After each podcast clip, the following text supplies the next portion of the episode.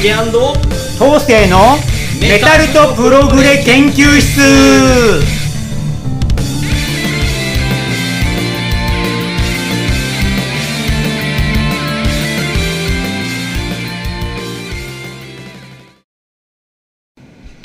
はい、皆さん、こんにちは。こんにちは今回も始まりました。はい、えーどえージュリアン・コンカッセの竹です。はい、メタルとプログレ博士緑川東生でござんす。皆さん、いかがお過ごしですか？大丈夫か？コロナに負けずメタプロ聞いてるか？もう、これはねメタ、メタルとプログレファンのためにあるための、あの、番組なんで、非常に勉強になるよね。はい。あの、歴史の勉強にもなりますよね。うん、なるかもしんないね、うん はい。では、えーと、前回まではですね、えー前回からキングクリムゾンというテーマでお送りしているわけですが、えー第2期まで行きましたが、えー今回はその続きということで、えーうん博士よろしくお願いします。そうだね、うんえっとクリムゾンと一言で言ってもメンバーがコロコロ変わっちゃって時期によって音楽性がガラッと変わるんですよね、うん。まあ、前回はピート・シンフィールドという歌詞を担当してた人が在籍した4枚目までを、えーあ紹介したのかな、えーあのファー素晴らしいファーストからね、えーっとリえーポセイドンの目覚めリザードアイランズっていうね、えーということで今回は、えーその後、え5枚目からですかね軽く紹介しますかはい。お願いします。えーっと、で、1972年ですね、バンド間の意見の相違から実は一旦解散したんですよ。あの、アイランズが出た後ね。はい。えーこれでまあ、えー一旦解散しちゃって、でもまあ、ブレインのロバート・フリップなんとかバンドを残そうとしていくわけですね。で、えーイエスっていうバンドね、知ってると思いますけど、プログレ4大バンド、イエス、ピンク・フロイド、エマーソン・レイク・アンド・パーマー、キング・クリムゾン。そのイエスからビル・ブラーフォード、ビル・ブルーフォードとも呼ばれますね。そのドラムを、えー獲得するんですよね。知る人ぞ知る、まあ、イエスとかね、後に UK ってバンドでも活躍するファンが多いドラマなんですよね。で、またこちらは、えージョン・ウェットン、えーファミリーってバンドでベースボーカルやっててね、実はロバート・ウリップの大学時代の友達だったらしいんですけど、で、ジョン・ウェットンが加入するんですよね。で、ジョン・ウェットンも後に UK とかエイジアってね、有名なバンドで活動活動する素晴らしいボーカルであり、ベーシスト。で、キーボード兼バイオリンにデビッド・クロスさんっていう人が加入して、まあ、メンバーガラッと変わって、まあ、えー第三期的なね、バンドが再始動するわけですね。で、そして1973年に太陽と旋律っていうアルバムを発表するわけです。ジョン・ウェットン、ビル・プロフォード、デビッド・クロスがね、参加した。えーで、バイオリン。やっぱ特徴はバイオリンですね。デビッド・クロスが参加したことによって、すごいバイオリンと、こう、ちょっとヘビーめのギターが合わさった感じで。で、ブラフォードのね、テクニカルな変則リズムのドラムが合わさるとすごい重厚なサウンドになってね。えーこれはもう僕が大好きなアルバムで、1973年ですよ。これ恐ろしく革新的なうんアルバムだと思います。時代を考えると、この時代にこれを出したっていうのがね。スリリングな難解さとちょっと美しさがあってね割とこうとっつきづらいなっていうイメージも、うん。多分初心者にはあると思うんです。キーボードがねほとんど入ってないんで、まあ、たまにメロトロンが使われてるぐらいでその代わりバイオリンがねいっぱい響き渡る感じで。これ、まあ何でしたっけ、これ、原題が、 Larks' Tongues in Aspic ですか？あそうですね。これが太陽と戦慄っていうアルバムなんですけど、はい。実はこれ僕気づいちゃったことがあって、はい。あの Google 翻訳っはい。ていうアプリがあるんですけど、ええ。僕最近英語を頑張っているので、はい。えーあのそのアプリめっちゃ使うんですけど Larks' Tongues って入れると、え太陽と戦慄って出てきます。すごいね。すげえ受けました。えそれはもうなんだ造語的なもうなってるのかな？だから Larks' Tongues ってあのー直訳するとあのひばりの下ですあかね。あはいはい、うん。なるほどあの美空ひばりさんのことをあの大好きだったはい。人が、あのい有名なファミレスを作ったんですけどうん。それがスカイラークっていうんですけど、はい、そのラークから来てるんですけどだだから直訳するとひばりの下なのに、ラークスタンズって打つと太陽と旋律って出てきたのがすっごいびっくりしました。それは英語圏では造語になってんじゃないかな。例えばピンク・ロードに「ダークサイド・オブ・ザ・ムーン」ってアルバムがあってあれも翻訳するとそのまま狂気になる。狂気って意味では本当に英語圏では使われるらしいんですよ。ダークサイド・オブ月の裏側っていう意味が狂気、ね、そういう面白いですね英語。だからそのでも太狂気はうん。普通に日常会話で使うじゃないですか、太陽と旋律って多分日常会話で使わないですよね。確かに。クリムゾンのタイトルしか知らない。だから多分もうラークスタンズって打つと太陽と旋律っていうへ変換されるようにもうそれぐらいそれはクリムゾン以降になっちゃったってことなんだからですかねもう世界的にも認知されているってことじゃないですか。おおそれは知らなかったわ。うーん。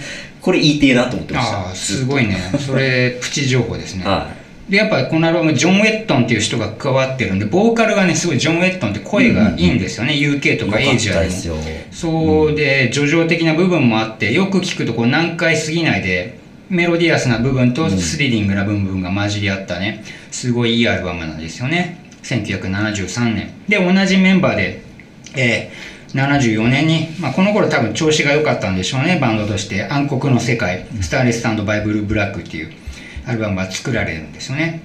このアルバムが面白いのは、えっと、2曲目までがスタジオ録音で3曲目以降がライブ録音なんですよ。あそすねれでアルバムに正規アルバムにしちゃったという。へクリムゾンらしさ。多分ライブに自信があるバンドならではですよね、うん。ライブ音源をそのままアルバムにしちゃうっていう。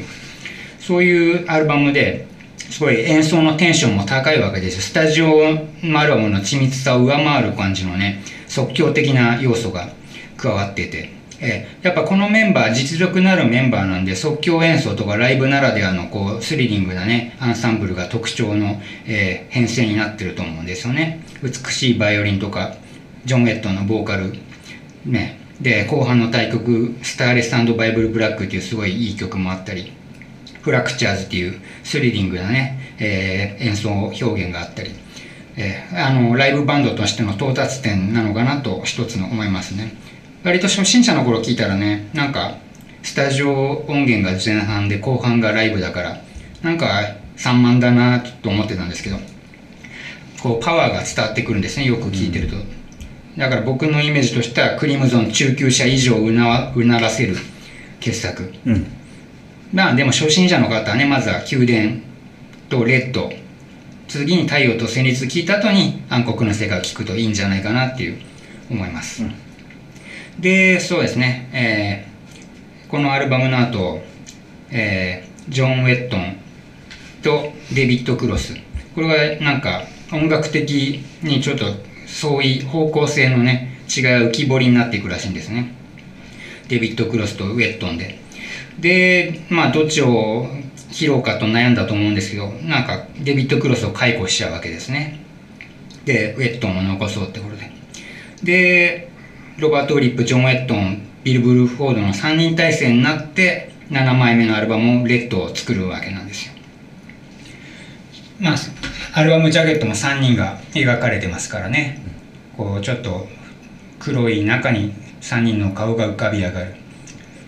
でこのアルバムの発表前に実はもう解散が予告されてたんですよ。あ次のアルバムで終わりですみたあいな、だから多分僕リアルタイムじゃないんですけどリアルタイムで聞いた方すごい思い入れがあるんじゃないですかね、うんうん次のラストアルバムだっていう、うん。レッド。このあ、ね、赤っていうものにいろいろ込められてる意味があると思うんですけどでこのアルバムを、えーリリースするんですね。黄金期クリムゾンの70年代最後のアルバム。ベースベースとギターとドラムっていうね編成でシンプルなんですけど、まあ、1曲目はね割と重厚な「てーてててててててて」みたいなこう変拍子の中にちょっとシンプルな、えーリフを織り込んだ感じの印象深い曲から始まってね。でこう最初はヘビーに幕を開けて最後は「スターレス」っていうね美しい叙情曲で幕を閉じる。この「スターレス」っていう曲もねすごいこれ良かったっすね。名曲の、まあ、エピタフの続編みたいな美しい曲でね、切ないんですよ。そう。ちょっとこうじょねメロトロンの美しさとかをね、まあ、まさにスターレス星のない夜空みたいなダークなものをダークな美しさをね感じさせる、でこのアルバムを最後にね、えー70年代クリムゾンが幕を閉じるんですよね。えークリムゾンキングの宮殿で始まって太陽と旋律でこうテンションを極めて。で最後にこのレッドで70年代クリムゾンのプログレはプログレスが完了したというそういうアルバムなんですね。多分このレッドから入ったって方もいると思うんです。これねバーンっていうメタル雑誌でも紹介されてて聴きやすい。クリムゾンのアルバム一番聴きやすいっていう。まあ僕としてもねすごい好きなアルバムですね。うん。なので、まあ、レッドから入るプログレあの初心者の方にはねレッドから入るのもいいかもしれませんね、ということでこれで70年代まで語ったわけですね。でやっぱ時期的にねどんどんクリムゾンっていうのは移り変わっていって。一旦解散したんだけどやっぱロバート・リップはやっぱりまたやりたくなっちゃうんでしょうね。解散から7年経って1981年ですね。どうしてもやりたくなっちゃうんですね、うん、うん、多分なんかそうです。メンバー集めようかと思ったんでしょうね、うん、でビル・ブルーフォードと共同でねディシプリンっていうプロジェクトから始めるんですよね。でこれがなんかニューヨークでオーディションを行ったみたいでそしたらアメリカ人ベーシストのトニー・レビンさんって人がね今じゃ有名な。これめっちゃもう有名ですもんベーシストでね。が加わるんですよね。うん。この彼がリケットテンションエクスペリメントのあそうですね。ベーシストなんで。うんそうですね。こうなんだろう。こう多弦ベーススティックっていうんですか、うん。スティックチャップマンチョップスティックみたいあそうか。なあのチャップマン箸みたいなやつですよね8弦10弦12弦とかそういうやつですね。そう。あの弾き方がまたすごいんですよね。そうですよね。も完全にもうた立ててますうもんね、うん。もうなんだろう。フレーズを弾くためのベースみたいなそんな感じですよね、全編タッピングみたいな感じで弾くし、やっぱりすごくいろんなベーシストに影響を与えてるそうベーですね。シストですよね。でトニー・レビンが、まあ、オーディションで加わってでギター兼ボーカルに、まあ、こちらもアメリカ人のエイドリアン・ブリューって人が参加することが決まったんですよね。これは81年でこの編成で80年代クリムゾンがスタートすると。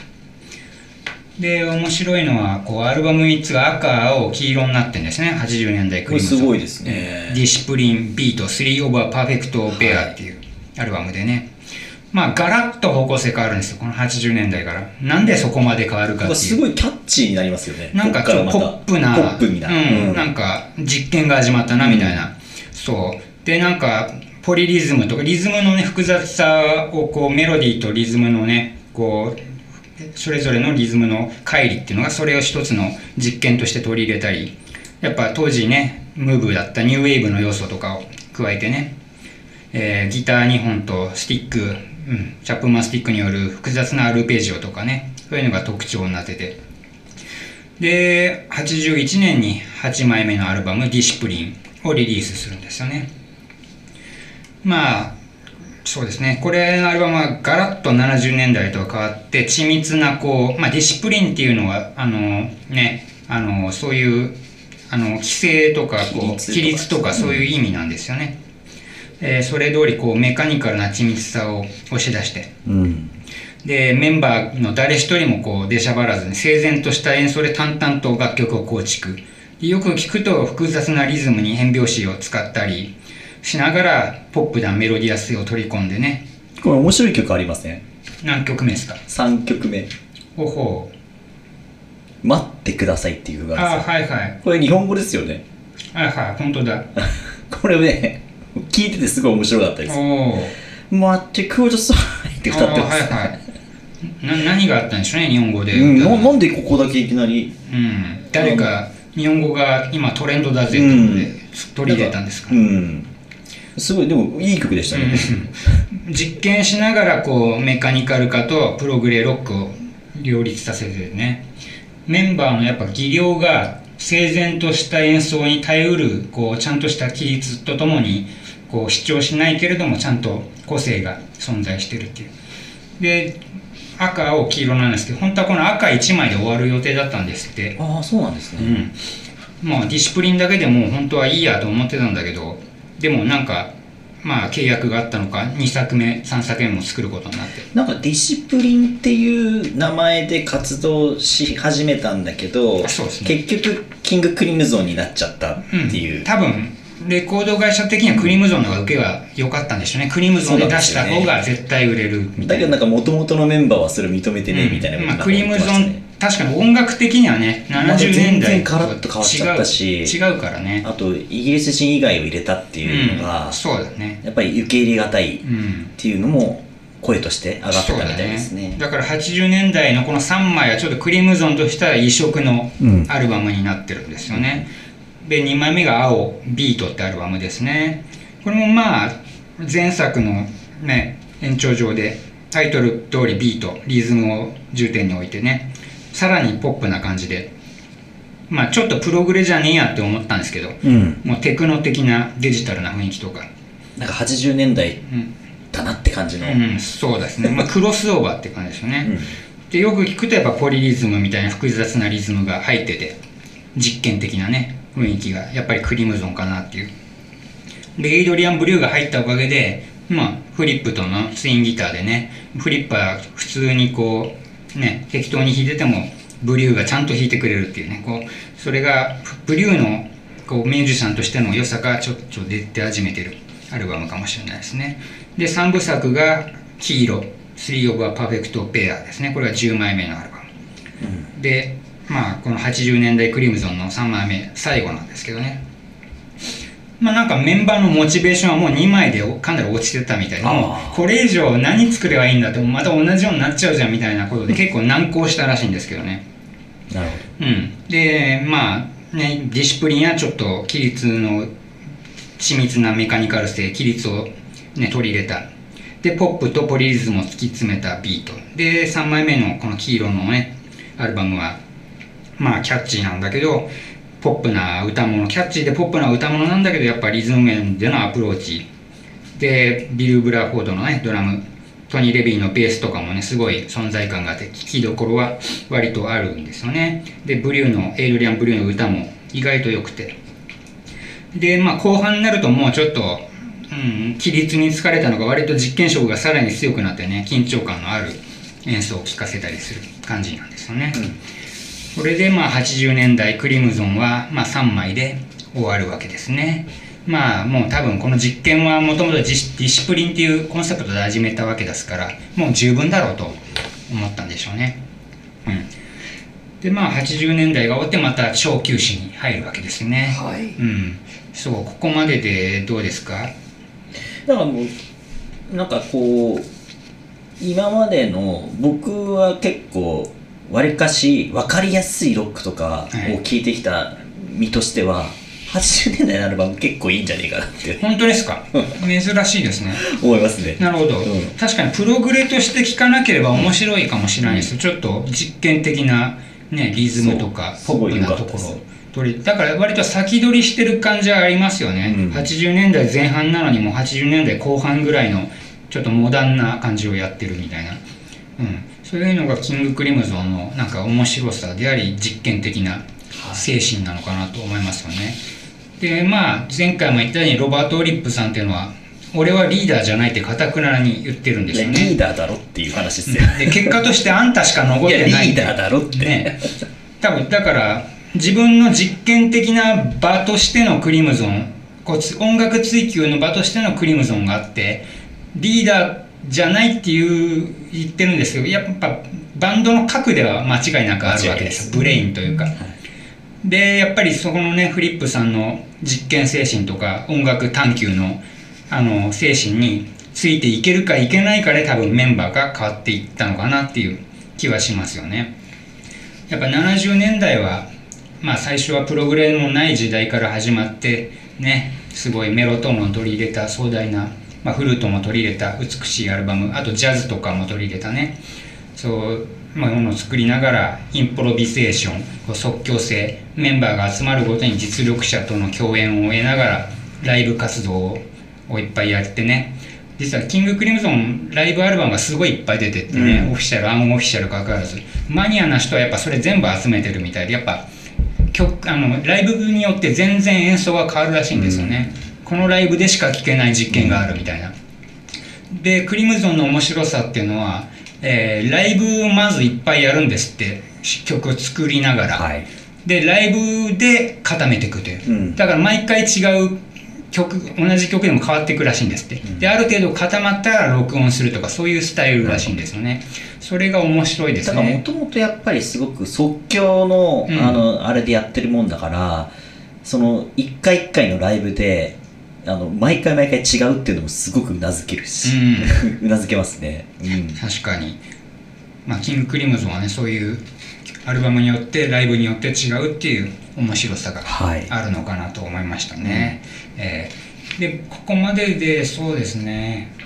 僕の気に入ってるアルバムをあげるなら、えーやっぱ1枚目のクリムゾンキングの宮殿がやっぱ一番初期では好きですね。美しくてメロトロンアナログキーボードの音色が大好きですね。あとフルートの美しさとか。で太陽と旋律が2番目に好きですかね。デビッド・クロスのバイオリンが入ったスリリングでインプロビゼーションなってきところとジャズロックの軽やかさが合わさったこう、えーこう美しさとスリリング性が同居しているっていう、うん、アルバム。太陽と旋律の一番最後の曲？はい。あれかっこよくないですか？あ太陽と旋律パート2ですかね、ええ。素晴らしいあの曲ですよね。あれなんかイントロからすごい引きつけられてあなんか自分の曲にも取り入れたいなあなるほど。いいんじゃないですか。うん。